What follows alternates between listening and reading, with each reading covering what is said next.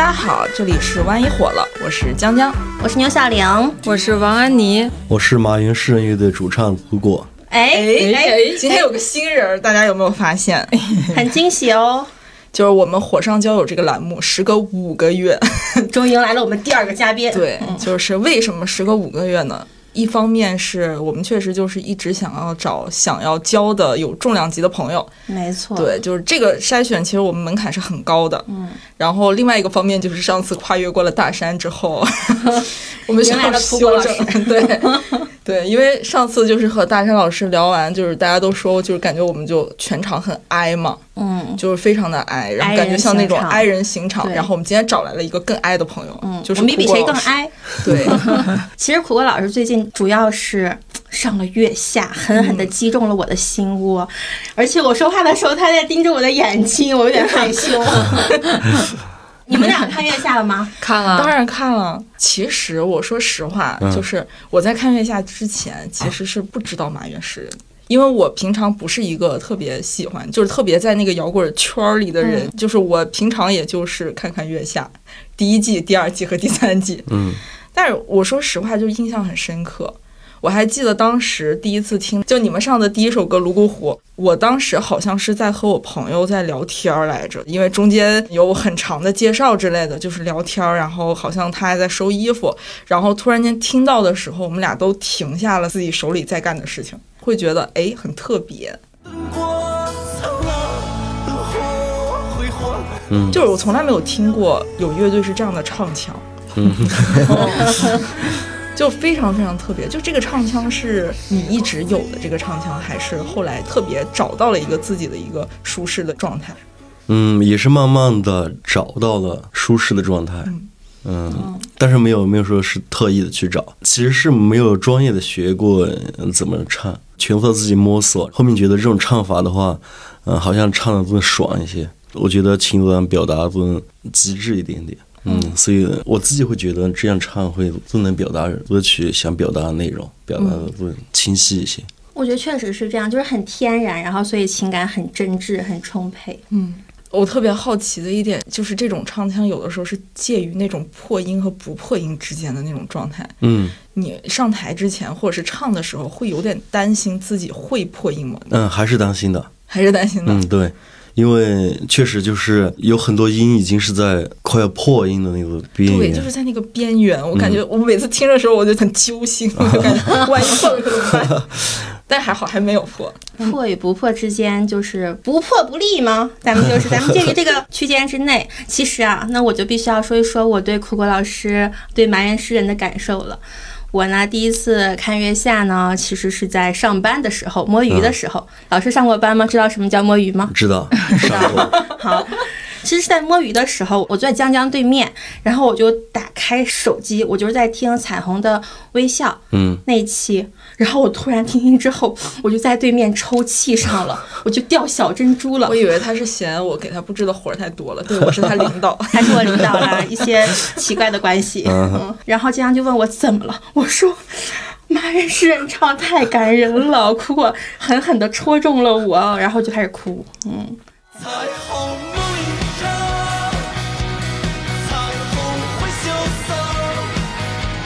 感觉我在那个工位上已经。嗯，到了音乐节的现场，氛围感特别的足，我是这么觉得。是，那场表演的时候，我们也发现，好像乐队状态也好，然后台下的观众好像也好像被打动一样。嗯嗯。改编那首歌的时候挺上火吧？看嘴都起泡了，当时。对，因为这是我们第二次，第二次改编。对。嗯。其实以前没有经验的。然后我们乐队也不是那种有很多制作人啊这样的很成熟的那种有成熟的改编的能力的乐队，而且上来第二轮就是这种改编赛，我们对赛制也不太了解。嗯，我记得我们接到这个改编的这个任务，等到我们回到昆明，已经过了两天。嗯，从第三天开始到在之后又过了四天才做出来这一首歌。嗯，所以时间也紧，然后再加上排练过程也不是那么顺利。所以一直是特别着急的，嗯，但演出效果还是很好的。嗯，对。那你们之后有复盘吗？嗯，有复，没有清晰的复盘，但是我就觉得那场演出，嗯，那是第二场，而且是一首新歌，可能和我们排练特别用心有关系。啊，那你们平时复盘吗？我们平时音乐节啊、演出会复盘，啊，你们就一起复盘是吗？呃，没有，你好像在面试似的。没有，呃，主要是我来复盘，然后发现有什么问题就直接在群里和大家说。哦，那你们会吵架吗？嗯，不会吵架，因为复盘嘛，总是要挑毛病嘛。啊说完之后，可能有就不乐意啊，就不回话啊，这样。啊，不回话了，已读不回，冷战了。我回了，回了沉默。你觉得你在你们乐队里面是当爹呢，还是当妈呢？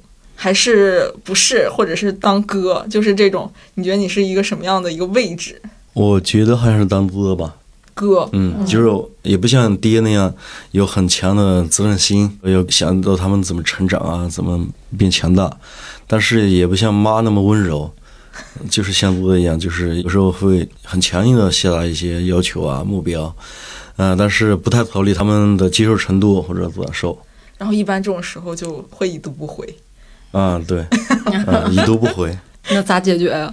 我知道他们已读，啊、哦就行了。发小作文，我以为是，你为什么不我以为回？拍拍。其实彩虹的微笑，我很好奇，就是怎么会想到要小朋友来一起参演呢？我真的有点特感动。嗯，嗯，其实就是写作的时候新加的那些段落，意义已经很清楚了，就是想和一组童年的时候的自己的对话，把这组东西在舞台上表现出来。呃，为什么会和童年时候不对话？是觉得，因为我传达的歌词被我走来的，其实已经是经历了沧桑啊，经历了整个人生很多历程之后，对于彩虹的微笑的一种新的看法，比如它短暂啊，它难能可贵啊这些。本来我是作为一个经历了这么多东西到这一步的人，但是呢，还希望就是经历的这些东西依然像童年的时候自己，像彩虹依然是非常天真、非常开心、非常的纯、很单纯的，就是非常快乐、享受那种。嗯，嗯单纯的快乐。嗯我觉得也是这一块儿就特别打动我。嗯对我听下来会有那种感觉，就是这个人好像吃过了很多苦，但是吃了也就吃了，就是他整个人还是会向着比较好的，或者是很简单的那种生活，比较美好的那种状态去向往的那种感觉，就有一种返璞归真的那种感觉。嗯你说的完全正确。懂苦果老师了。嗯，那苦果老师为什么叫苦果？这个是因为那个呃，大学时候那时候我才拥有自己的一个第一个 QQ 号，我想取个名字，我就问我们舍友，嗯、我说取个什么，他就随意就说了一声，我就说，哎，这个挺好听的，那我就取这个名字。然后，呃，这个名字又豆瓣啊、微博啊什么都用这个名字，到后来大家就这样叫我，慢慢就变成了艺名一样的。好神奇啊！是室友起的，我的舍友有这种天赋。对，因为这名字我们其实乍一听，会不会感觉有点像宁静致远的那种，有点像佛教的那种佛菩系提，哦对对对对，菩提本对无树了对对对对，是有那个风格。然后我就在想，就是会不会是涉及到你的，就是有没有这样的类似的信仰啊，或者之类的事情？或者是一些情绪，我觉得是。对嗯，对，情绪多一点。原来是舍友起的。那，是舍友起的，破案了。我 苦思冥想，苦果老师为什么叫苦果？为什么叫麻园诗人？麻园诗人很简单，就是我们组建乐队的第一个地方是昆明的云南艺术学院的在的那个城中村，那个城中村就叫做麻园。嗯，它旁边的一个城中村，主要是也想不出来就是因为怎么取这个乐队名。嗯，正好就有在麻园，然后也那时候也有点心比天高，就觉得想代表云南麻园，嗯、哦，出来的一支乐队啊。那我们叫东直门诗人。我们叫东直门小编。那叫诗人是因为你们歌词写的像诗吗？没有没有，但是确实有这种向往。嗯觉得说写词让他写的有点文化水平吧，嗯、不要太写那种嗯特别直白啊那种。嗯，不错。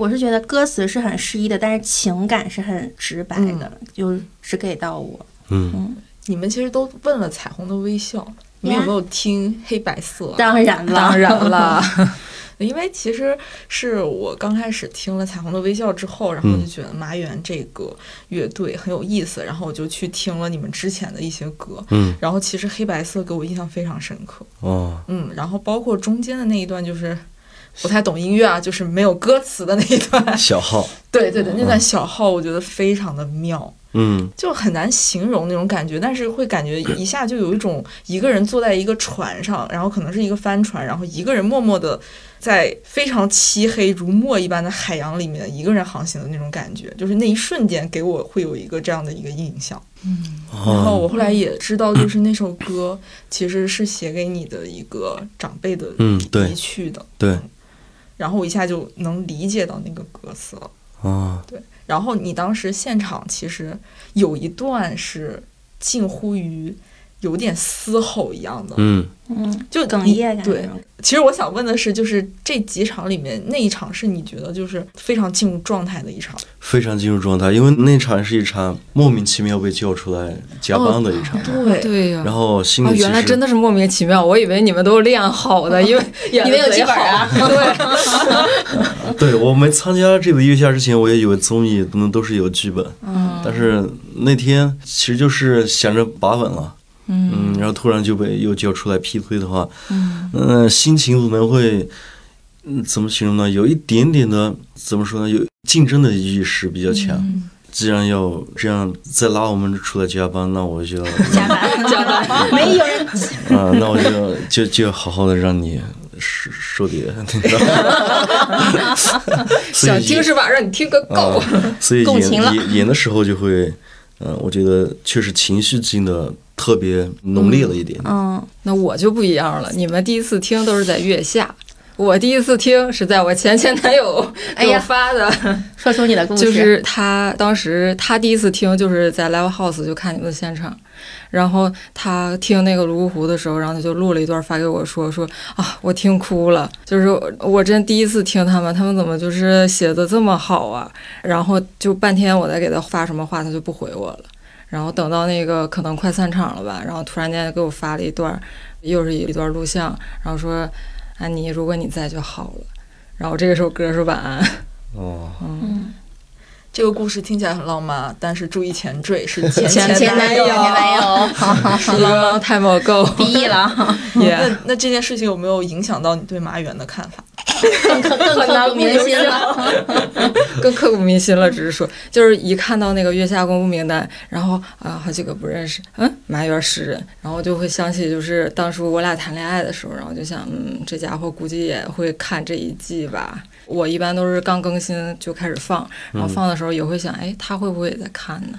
那那你对他好像还没没忘记，没忘啊。你可别这么说啊！我现在有暧昧的对象，我跟你讲，他也会听这期，呀呗你小心点。被安妮这个故事有点震撼到了。，sorry。嗯，那你们那个写词儿的时候，平时会什么采样一些什么文学作品之类的吗？还是说在熬的某一个大夜，然后突然间灵光乍现，然后就一口气都写出来？嗯，对，第二种情况哦主要是，嗯，而且写词的时候也会尽量的杜绝那种被别人的东西影响到，哦，呃，因为影响到就不可避免的会有一定的借鉴或者抄袭啊这样的，所以写词还是一般就是自己写，嗯，自己放空掉一切的，然后关上窗子，然后听着写好的旋律，然后就去你们是填词先。先有旋律，然后再填词的。嗯，有的是这样，有的是直接就词和曲就他们能一起出来的。我们就是这种小编，就是也算创作者吧。啊就有的时候看到别人写的一个特别东西，觉得哎，怎么写这么好，怎么不是我写出来？就是超级嫉妒。你们也会这种心情？那当然，我们每天就在嫉妒中。最近嫉妒的是哪一首歌，或者是哪一首词？那个乐队，哦，对我现现在最嫉妒的那就是瓦伊娜的《大梦》。哦，确实，就是他这个气质，其实跟你们还挺有的那种共鸣的那种感觉。对啊嗯因为这首歌就是我们也哭惨了，嗯，唱第一句我就在哭，对，然后就在那儿默默的一直在哭。怎么回事啊？就是月下不应该让我嗨起来，应该让我们蹦吗？怎么搞哭一个，然后又 又来一个搞哭我吗？这就是摇滚乐的真谛吧？那我就我就想化身姜思达，问出我想问的那两个问题。你说，哎，来，苦果老师，接下来我很严肃啊，你觉得你自己摇滚吗？我我不是特别摇滚，你不是特别摇滚，嗯对嗯，啥是摇滚？我最不摇滚的就是我都不知道啥是摇滚。我刚刚他沉默的时候我就想笑，他说完之后更好笑了。非常绝妙的回答。是那我们聊摇滚乐，那为了摇滚乐，你能付出什么呢？反正付出的也不多，这这才是真在的。嗯生命啊，这些肯定是不会付出的。怎么还接梗儿呢？怎么还接梗儿呢？就反正要过得蛮好的状态下，再去玩摇滚乐，嗯我，觉得生活和摇滚哪个重要那还是生活重要。啊？确实，刚说过得很好状态下再玩，那就是因为我也接触过很多的，就是嗯自称自己搞艺术的男孩子，然后他们都非常的享受他们很穷的状态，因为他们觉得那样的话会更靠近艺术一些。你能理解吗？我能理解的，嗯嗯，但是我觉得那种状态是会出好作品，确实。嗯但是那种状态，我觉得，除非一个人特别自虐，不然不会太喜欢那种。嗯嗯当然，我现在有时候也蛮想回到那种状态，因为对创作有很大激发。嗯，但是他们穷，他们也没搞出什么东西来。天赋和努力，我觉得都比穷重要一些。有没有可能他们穷，只是他们在找借口？我就是实在也觉得是，挣挣我也觉不到钱。得是，还是不太一样。那苦果老师，你觉得钱会影响到你的创作吗？就是啊，我突然有钱了之后，心态平和了，然后突然间就灵感就会嗯，我觉得会影响，但是不一定是坏的影响。就是我前期的这些创作的东西，其实，嗯，像《泸沽湖》这样的东西还好，但是有的其他一些作品，其实它那个鲜血的程度，还有或者说完全把自己内心的那种痛苦，通过作品然后传达给别人，希望渴求别人的安慰也好啊，认可也好，同情也好，这样的心态。这样的心理其实并不是特别好的一种创作的呃思维或者说逻辑，所以也许有钱了之后会更成熟一些，懂得什么是一个好的，或者说表达出来的内容，它怎么会比这种纯粹的传达苦难啊，或者传达一种渴求别人的同情的这样心态更有价值、更有意义的方式。嗯，以前可能更多就是特别自我的把自己的情绪附加给别人，以后可能会以一个更渴望作为一盏小的火苗、一个小的蜡烛一样的去照亮别人，这样一种定位。啊，怎么这要从负面情绪的歌词转向正面情绪了吗？难道？呃，也不是转向正面情绪，就是嗯至少不是说非常自我的宣泄自己内心的情就是绪，不像是榻榻米这种歌了吗？嗯对？哦，而是小火苗，正好和我们的博客名字哎不谋而合。我们万一叫火了，万一火了。其实我理解下来，其实就是你可能年轻的时候更多的是在意自己，在意自己的很多情绪，然后你想要宣泄，你的表达都是围绕着你自己，但可能之后你更多的是看到的是我和别人。虽然可能还是一个表达，但可能更多的是希望的是能感染到别人，能和别人形成一种链接，一嗯种感觉。嗯嗯，是。有点像杜甫，都是我喜欢的艺术家。那你中途有那种别搞摇滚了这种感觉、这种想法？不搞乐队了，就是就是嗯，有 嗯，有过。我们在我们是零八年组建的，零八年到一零年还好，因为那个才组乐队时候，会觉得就是像那些别人一样，觉得吃多少苦都无所谓，穷也无所谓。但是我记得一零年到一五年这段时间，确实是没有任何收入，嗯。乐队也没有舞台，最主要是没有舞台，导致那段时间确实是有那种被生活打败一样的，有点想放弃这个事情的。嗯那后来怎么就又燃起了？后来也是莫名其妙参加了一场比赛，也是，哦，嗯，叫乐队龙虎榜什么的，嗯然后拿了第一。嗯，虽然那那时候的同台的那些乐队也不是特别好，不是特别成熟，哎听见了啊吗？不是特别成熟那种。嗯啊，嗯，这个第一也没什么了不起的，但是的话，确实至少给自己一些信心，觉得，哎，嗯自己做音乐还是有一定的天赋，一点点天赋吧。嗯，就还是又感觉加了一把油，但是后来还是没起色。一五年，又慢慢的又快要濒临解散的时候，然后泸沽湖在二零年的时候，在短视频平台上就有莫名其妙的就火了。哦，嗯，然后又续了一把力，就到今天了这样，啊。那你这个泸沽湖在抖音上火，你会觉得自己的歌成网红歌曲了，然后就会觉得有点，嗯，心里不舒服吗？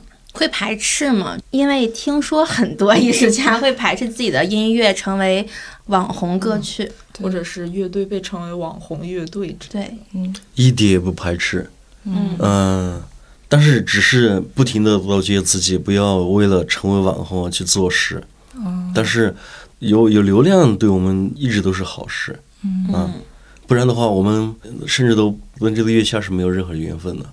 那你们就是写歌的时候，还是不会去刻意讨好某些对群体对对之类的。对，曾经也讨好过，比如说，吗嗯，但是不是说讨好那种短视频这种，嗯曾经也想过多写点那种情情爱爱的这种内容的表达的作品，但是发现一首歌要打动人，还是真的是要很用心、很真诚的交付自己的感情在作品里面的时候，嗯，他才会打动我。如果是为了编造一些东西，为了赢得某些人的动情而去写一些东西，他是绝对不会有真的赢得动情的。嗯，自无真诚得人心。对，有点像咱们的非虚构写作那种感觉。呃，您在组建乐队啊，然后包括就是让乐队往前走的过程当中，您觉得就是你自己越来越喜欢的那样的歌，还是票房越来越高，然后门票越来越贵，就是你们的专场，嗯，就是哪个你觉得你更开心？那当然还是音乐音乐是吗？啊，音乐是票房不重要吗？票房哦，可能一开始还是挺重要的，嗯，因为一开始没票房，可能连巡演都现在巡演都没办法进行下去。现在的话，因为票房已经有一定保证了，无无非很真诚是无非是再多点或者少点的问题。你没有那种就是特越来越多的物欲，就比如说我现在票房已经很不错了，但是如果我更多就更好了。进鸟巢进梅奔，进凯迪拉克，会有，会有，啊，嗯、就是比如说有时候，嗯、这段时间突然，尤其在月下之前，其实也不算那么呃有保障嘛。有时候音乐节突然一两个月没有音乐节，也会着急，呃，也会患得患失的那种。我觉得蛮正常的，因为人的这种欲望，嗯、确实是没办法自己强行的克制自己。然后只能说这些事情不要影响做音乐的时候的心态，嗯就好了。当我真正坐在那个录音间的时候，写录的时候，把这些东西全都忘掉，那所有的焦虑啊或者担忧全都忘掉，只对那个音乐负责。嗯，就是写歌的时候专心写歌，然后剩下的时间努力搞演出，啊然后再去追求这种那个对票房之类的。对对，写写作完了，不写作的时候再去焦虑啊，这个乐队怎么还、还不火？嗯，那你觉得人红跟歌红哪个更重要？我可能还是觉得音乐红会好一点。嗯，嗯，嗯，其实苦果老师应该在很多地方都演出过。你最喜欢哪里呀？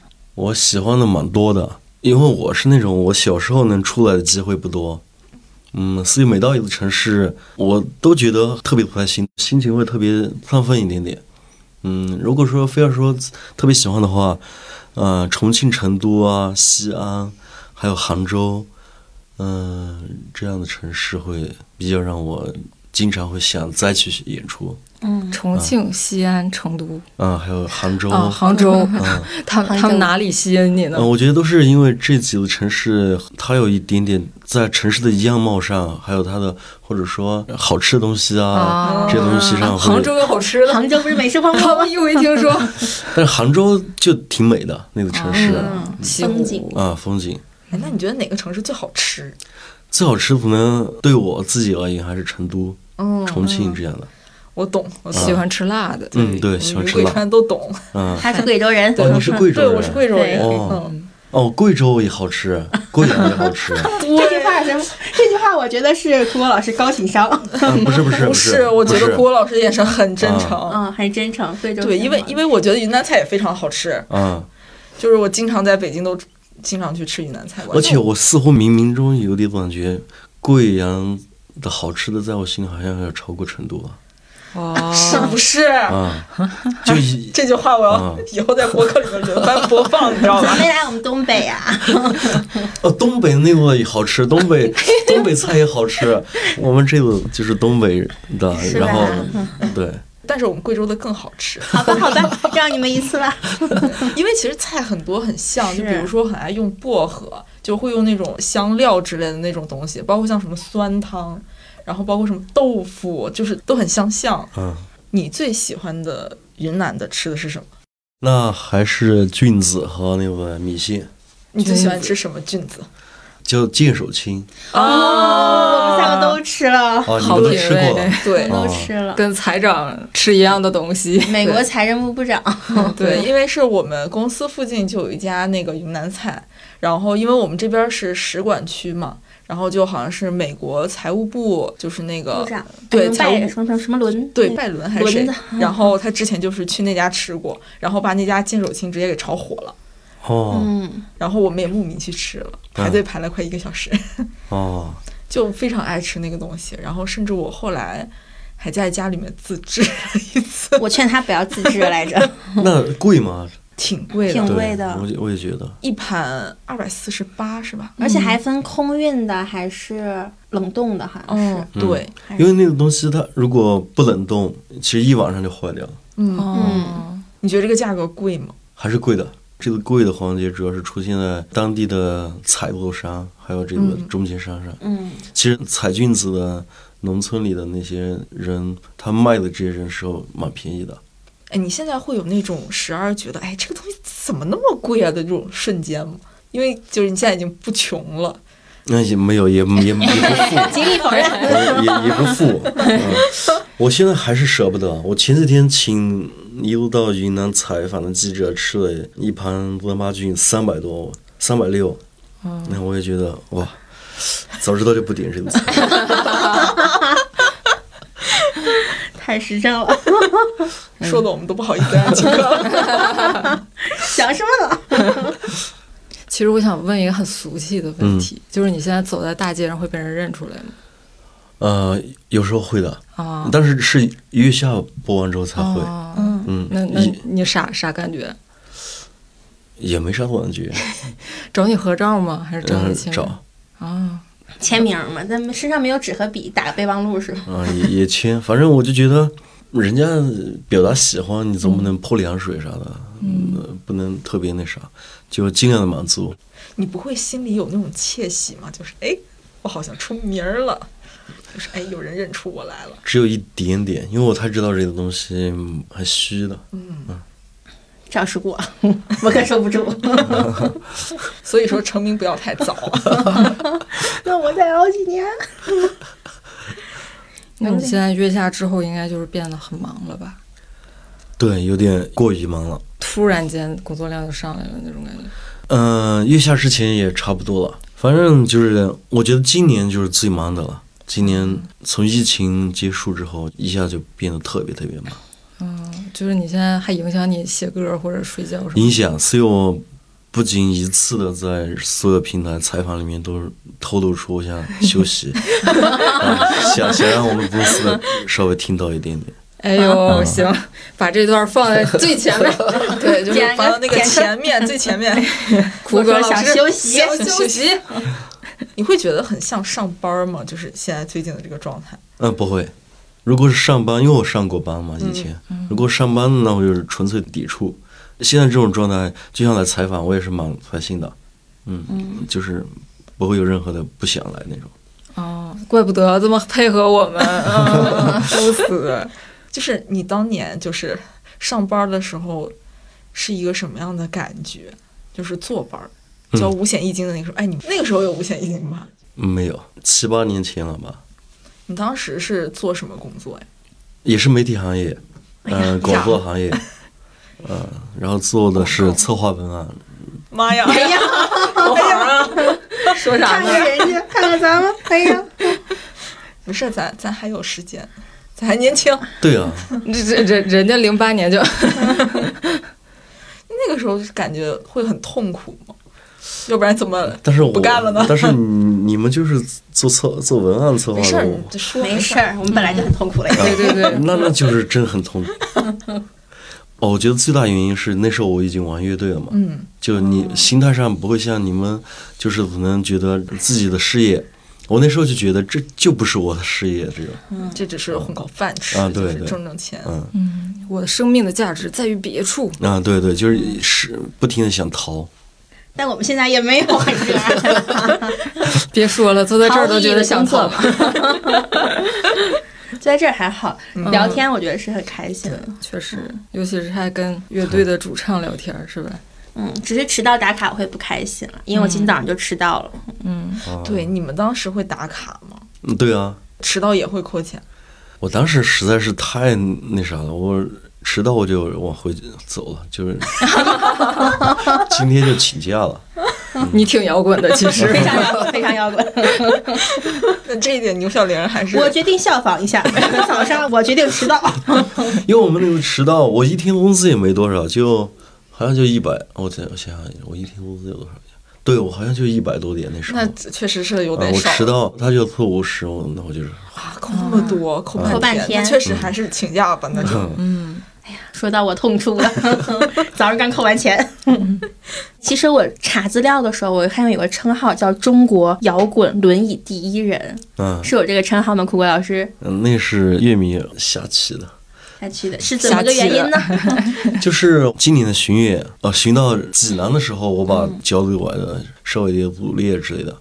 哎呦，这么严重？对，然后所以从那一站之后，济南、郑州、兰州，我都坐在我轮椅上演出。哎呀，啊，挺摇滚的，非常你挺摇滚的，而且关键是那几站还演的特别好。更摇滚了。哎 坐轮椅上场和就是腿儿着上场，你感受是怎么样？的？用腿上场，就是因为自由，就老做一些音乐之外的事情，嗯。啊，老有表演啊和音乐关系不大的事情，嗯，卖弄，卖弄。奶奶，老老实实坐在轮椅上，那就是真正的在演唱因为不能干别的了，啊动不了了也。只能唱。啊，有没有可能霍金老师如果在世的话，也是因为不做的？我很好奇的是，因为我感觉就是苦果老师是一个非常爱的人，就是平常嗯会比较乖巧，然后是这么做。对，你们知道吗？苦果老师坐在这儿，然后是双手放在膝盖上的，就是哎，贼那啥，贼乖巧。那你那突然换了个姿势，但是感觉其实你上台挺放得开的，就感觉像舞台是你的封印一样。好多摇滚乐队都是这样。其实摇滚乐队里面爱人比较多一些，嗯，但是你看所有乐队一上舞台，那个舞台上好像才是我们真正的生活，真正的自己。嗯，舞台下反而并不是做自己。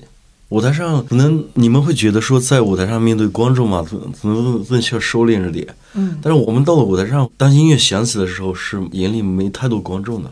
但其实 i 人很怕人群哎，就是会看到那么多人，你们其实还是不会害怕、紧张什么，反而会兴奋是吗？会紧张，但是当我们通过音乐能够让乐迷能够那么投入，能够看到他们脸上的那种那些反应啊，或者身体的反应，看到他们对我们自己的音乐的喜欢的时候，我们会非常高兴，所以就很享受这样的东西。嗯，或者是说，我们心里认认为，大部分乐迷是非常认可我们在舞台上的一切的，就不会有任何的所谓的爱人的那种害怕、恐惧啥的。嗯，两位爱人如何看呢？我刚才听苦果老师说那个他在台上怎么怎么样，我就一整个听进去了，你知道吗？我就感觉这个世界都没有了，只剩下苦果老师，然后我就觉得特别像那种命运的齿轮正在转动。对，像我演黑白色的时候，真的就台下没乐迷。虽然我做了好多动，比如说把帽子丢给乐迷，但是其实那一场我真正的脑海里没乐迷。忘我的一个境界，感觉是。好羡慕啊！好久没有这种感觉了，其实我。上台主持婚礼的时候也是这种感觉，我就看不下台下的父老乡亲。哎对，，但是你们要是在比较前期的时候演出的话，那时候可能还没有那么大名气，然后台下的观众可能还不知道你们，那个时候演出也会有这种特别投入、特别沉浸、特别爽的感觉。从第一场就是这样的。哦，嗯，找到自己热爱的事业的人，嫉妒的要死。我现在，但是我感觉啊，其实月下第一场，我会感觉看着你有点紧张。嗯，对对，嗯、就是它是不是和线下那种有一些区别？区别太大了。就是真是第一场录，那么多摄像机随时在对着自己，嗯其实还没演出我就一直不习惯。然后我我们 P D 导演，还要一直让我不停的说话，因为他采集镜头、采集这些东西。嗯，我就本来演出前就很紧张了，特别想安静一下。他但是 直到那个屏幕打出来，其实不停的心态都没调整好。尤其屏幕打出来，谁也没看见，就看到马东老师啊、张亚东老师，哇，我一下子就有点怂了。一个考验。那后来就适应了，是吗？对，第二场我就觉得，哎，也就那样吧，他们也不会把我吃了。也就那样，马东老师也就那样。张东老师也就那样。哎，听说苦瓜老师很爱反思，是真的吗？嗯，是，啊，挺爱反思的，那请你反思一下自己特别爱反思这个事儿。爱反思。我觉得对做事情来说是个好事，对人生来或者是生活来说，并不一定是好事，因为总是在质疑自己吧。内耗反，思啊，对，你挺受精神内耗困扰吗？其实，会晚上睡不着觉吗？或者吃不下饭那种？睡觉吃饭都还好，因为我我胃口也蛮好的，然后睡觉睡眠也特别，就倒下就睡那种人。但是就是遇到事情的时候，那种焦虑确实蛮严重的，有时候会着急的不停抽烟啊，不停的不停的吃东西吗？嗯东西倒还行，反正着急起来那种脾气也蛮大的。哦，跟乐队的成员发过脾气，和乐队成员发脾气的话是经常的，果然是大哥呀。那最后都会怎么好？你会先跟他们说对不起吗？还是怎么着？不会，嗯，男人之间的友谊，不说对不起对。对，哎，那你们最后一般这种情况是会怎么和好？嗯，谁会给台阶下，或者是谁先对对方说第一句话？对呃不会说吵到那种完全不说话。确实有时候我说的话急了，可能会不好听，嗯，那他们会不回话，也就是，反正我们乐队没有说吵到那种直接就真的是翻脸那种状态。有时候我也说错掉，自己意识到我错了的话，哎，那就悄悄的就过了。乖巧又是。悄悄？悄悄的。那你月下里面你最喜欢的乐队有吗？嗯，是哪一个多，特别多特别多啊，如。果选出三个，，Top Three，对 Top three 啊，二手是第一多的，然后二手玫瑰。超级市场，然后是声音玩具。啊，嗯有人说你像山东大舞台的 山东卫视大舞台的李根儿。确实怎么看到这条弹幕了啊？我们也从弹幕上摘了这个。我我也找了那部人的听了，我觉得是有一点点，就是我之所以有的时候用假音，其实也就是因为唱不上去了啊，所以用假音。好实在啊而且他那部他那部唱的，其实也是因为实在唱不上去，只能用假音。嗯只不过他的假音练的实在是太不熟练了 其实他练一练还是有可能跟你一对，是吗？啊！对对，加油，李根儿！加油！苦果老师看好你。哎，我特别好奇，就是呃你家里人会喜欢或者是接受你们现在乐队的一个表演风格吗？然后包括歌曲的风格。我不知道，我从来也不好意思问他们。我觉得他们，比如像泸沽湖那样，他们还行，还能接受；彩虹的微笑也能接受。但像榻榻米，我就真的，我就碰到我妈妈没有转发，就唯独这一次她什么也没转发，我觉得就是有点接受不了。你有去问他吗？说妈妈，你没有转发是因为什么？没有问，怕听难听的话是吗？也不是，就是他们接受不了。仔细想想，要是我，我也接受不了，因为他们毕竟不是天天接触这个东西的，他们不了解为什么要在舞台上那么的撕心裂肺。儿 儿子，要不我们去报一个精神病院吧？哎，那你家里人就是怎么接受你做摇滚乐队这个事儿？这好像也是一个没有无限一金的营生。特别是刚开始还没怎么挣着钱的时候，啊，那时候是纯粹就是不接受的。嗯，我记得那时候就是每天来查我的那个银行卡，就是担心我没钱嘛，赚不到钱。确实很直白、很简单的，就是因为后面稍微赚到钱了，而且也确实还努努力的买了套房子啊。哦，呃，昆明的房价很便宜啊，他们就会觉得也没有哎，那那么便宜，朋友们。那那那还行啊。朋友们，这个故事告诉我们什么？经济独立很重要。对，确实，因为之前苦果老师上班也挣不着什么钱，实在是。哎，对，但是你上班的时候，你家长会查你银行卡吗？不会，就是从我辞职，啊、那其实上班也挣不着多少钱啊。但是他们的理念就是，只要你有稳定一点的工作，哦。那至少饿不着。对，觉得你在上班儿，每天就是朝九晚五的，然后就对。嗯，嗯，那你妈妈转发你的表演到朋友圈，她会带什么文案吗？就复制我的文案，每一次都是。啊，不愧是文案出身。很专，还是还是苦哥老师自己的文案比较专业。哎那你心里会有那种乐队的鄙视链吗？就比如说这种类型的摇滚贼棒，这种类型的摇滚可能就，哎呀，这不是流行吗？嗯，七八年前应该还有吧，嗯，啊，四五年前都还有吧，现在没了。这是中间发生了什么改变？是因为我觉得是因为呃，现在参加太多音乐节了，嗯每种乐队都会遇到，也会去看他们演出。我觉得只有在现场才能特别容易让你就 get 到每支乐队的魅力和点，和他们风格的独特的那种魅力。嗯以前之所以鄙视，其实就是因为自己主观的不喜欢，嗯嗯、然后后面在现场被打动了以后，就知道哦，每种音乐它有它独特的优点。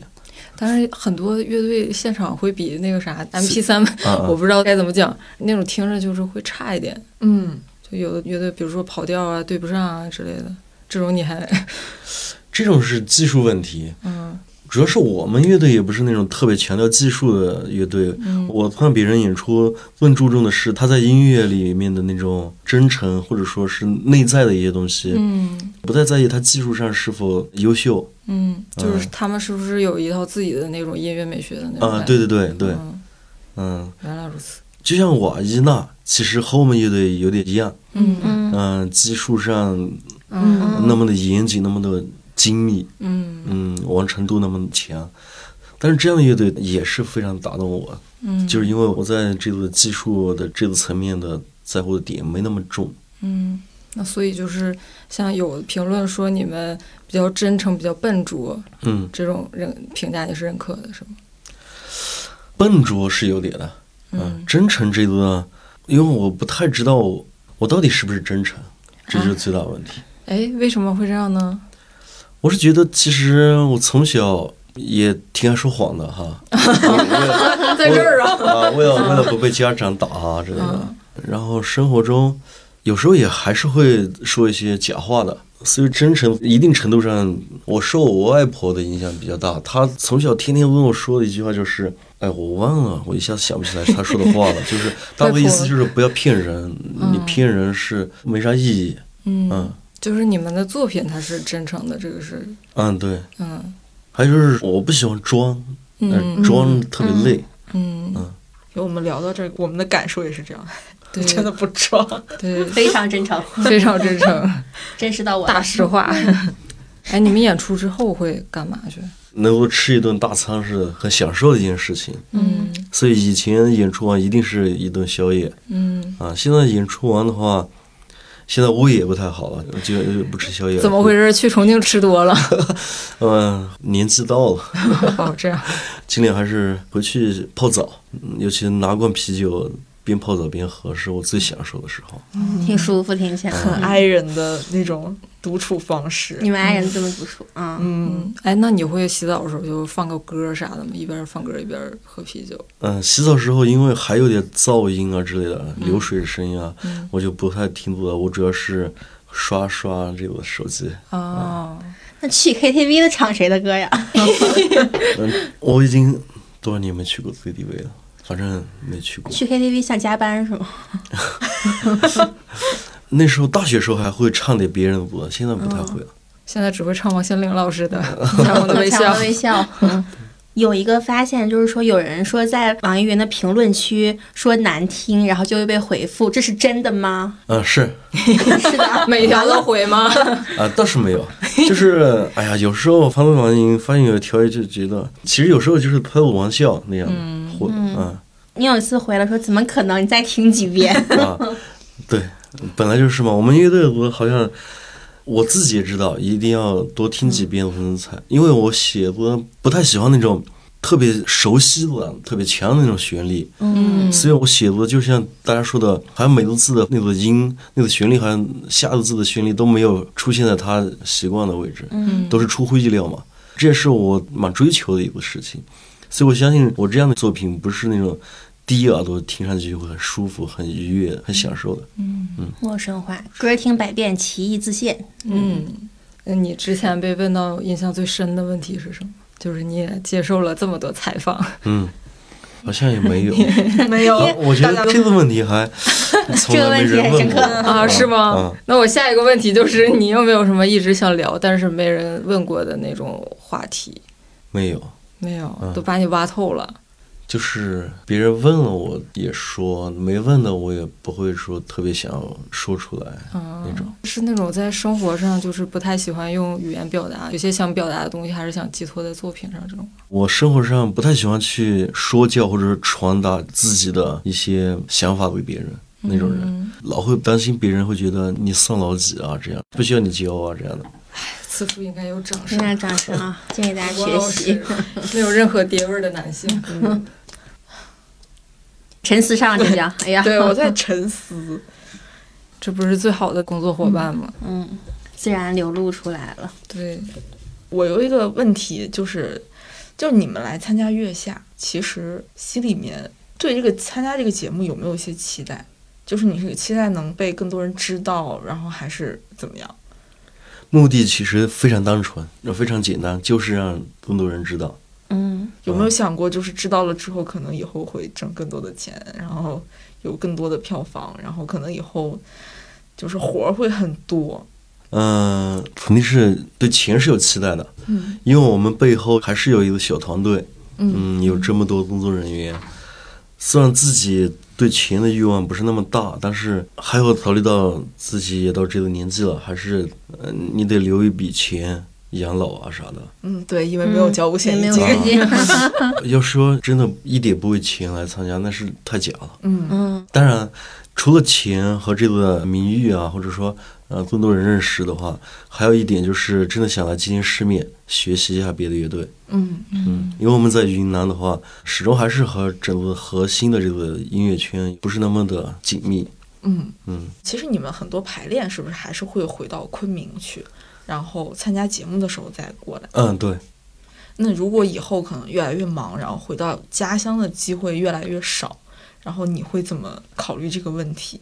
我觉得不会，主要是因为通过观察新兔子啊、重塑他们，其实成名了以后，只是演出位变多了，嗯，他的演出的量并不多。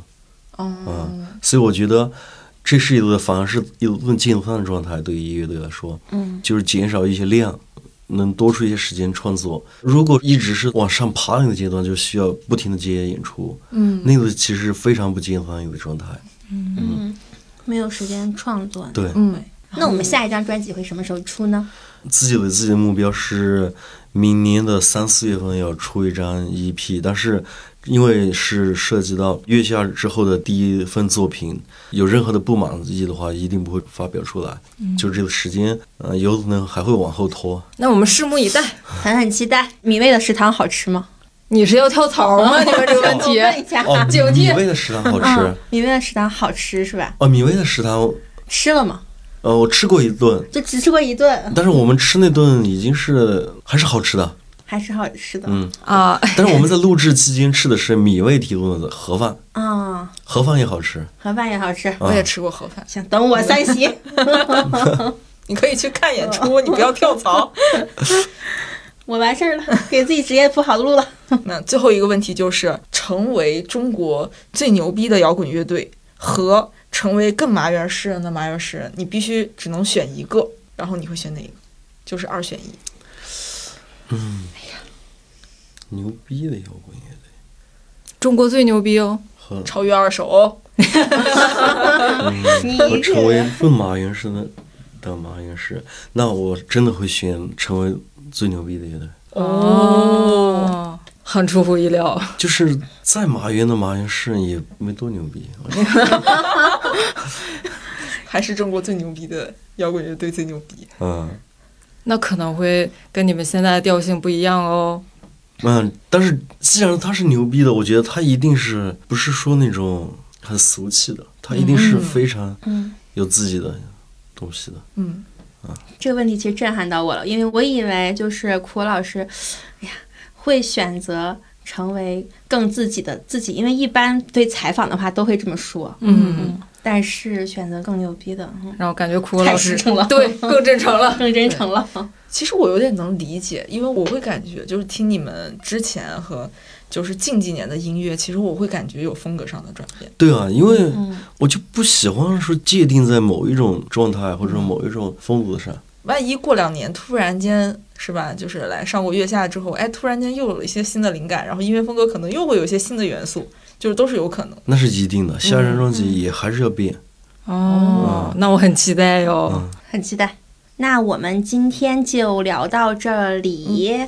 苦果老师开心吗？还是开心的，还是开心的？嗯真的开心吗？真的开心吗？开心的，开心的，你们还挺好的。我们还挺好的。那我们好在哪儿？我觉得你们也是蛮真诚的。嗯嗯那是。嗯你怎么犹豫了，心虚了，你心虚了。心虚了 那确实，不好意思。那苦果老师再对我们的听众说一句话吧。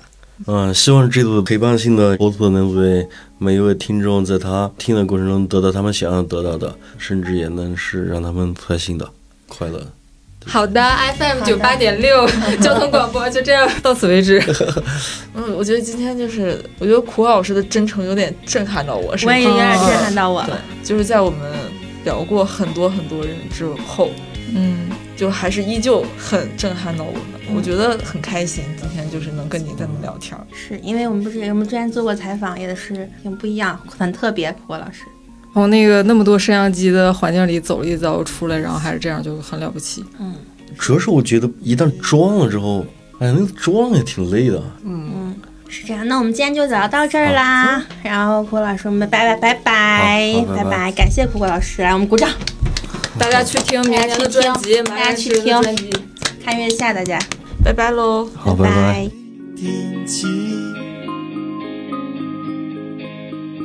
有时风吹花瓣落成雨，有时想要随便逃往哪里。在海浪风冰凉，在路上